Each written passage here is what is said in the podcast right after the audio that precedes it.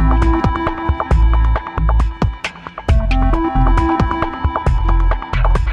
On les connaît bien, les dictons. Le bonheur fuit celui qui le cherche, ou alors le bonheur fait peur. Mais c'est vrai ça Comment se fait-il qu'on redoute ainsi d'être heureux? Réflexion faite, la réponse à cette question pourrait nous mettre devant des choix décisifs et sensiblement modifier notre façon de vivre. Martin Stephens est professeur de philosophie. Il est également auteur d'un livre intitulé Petit traité de la joie, avec pour sous-titre Consentir à la vie. Et il propose quelques pistes de réflexion sur cette fâcheuse tendance que l'on a à redouter d'être heureux. On a tout l'art de se gâcher son bonheur et de se précipiter sur tel ou tel malheur pour se culpabiliser d'être heureux et s'autoriser à ne jamais l'être. Et c'est quand même terrible. Pourquoi le bonheur fait peur? On a beaucoup dit, euh, à partir du 19e siècle, notamment avec les philosophes du soupçon, que le pire pour l'homme, c'est de savoir que la vie n'a ni sens ni saveur, bon, que l'homme a beaucoup de mal à accepter l'absurdité des choses. J'en suis pas sûr. Moi, j'ai affaire euh, chaque jour à des élèves qui sont en grande majorité athées. Et ce qui est terrible pour eux, le choc qui les met dans une situation inconfortable, c'est de voir que la philosophie dit quelque chose de sensé.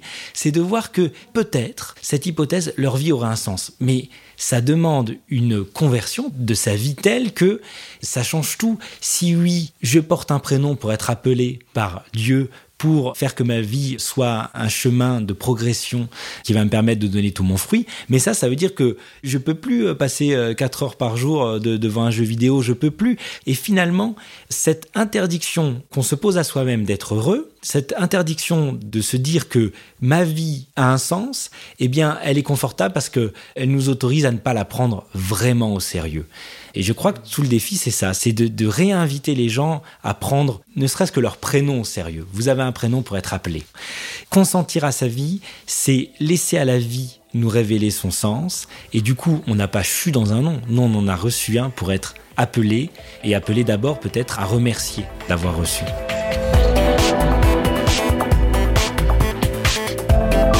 Une petite clé du bonheur, c'est aussi avoir la capacité de se réjouir du bonheur des autres. C'était un, ami qui m'avait dit, euh, moi j'ai l'impression qu'un des critères de l'avancement euh, spirituel, c'est notre capacité de nous réjouir de la joie des autres effectivement, quand je suis de mauvaise humeur, quand je suis mal, quand pour une raison X ou Y, et parfois il, ne faut pas grand chose, euh, c'est très embêtant d'avoir sa voiture en panne, d'avoir bon. Eh bien, quand je vais mal, si toutefois je suis capable de me dire que je ne suis pas le centre du monde et que je n'ai pas à enfermer le monde dans ma mauvaise humeur et que c'est pas parce que moi je suis pas bien que forcément euh, cette existence euh, doit être blâmée, eh bien alors là ma joie est imprenable. Si je suis capable de ne pas enfermer le dans mon propre désespoir, mais de savoir qu'à l'autre bout du monde, tel couple euh, se dit je t'aime, euh, telle grand-mère euh, fait des crêpes à ses enfants, si je suis capable d'avoir cette faculté, oui, de décentrement, eh bien, savoir se réjouir du bonheur des autres fait que on ne peut plus prendre notre bonheur. Bizarrement, en se refusant à, à faire de son bonheur une propriété privée, on le reçoit ce bonheur et on ne peut plus nous le voler. En se refusant à le posséder, ce bonheur devient parfaitement nôtre. Et voilà quelques petites clés pour ne plus avoir peur du bonheur, ni du nôtre, ni de celui des autres.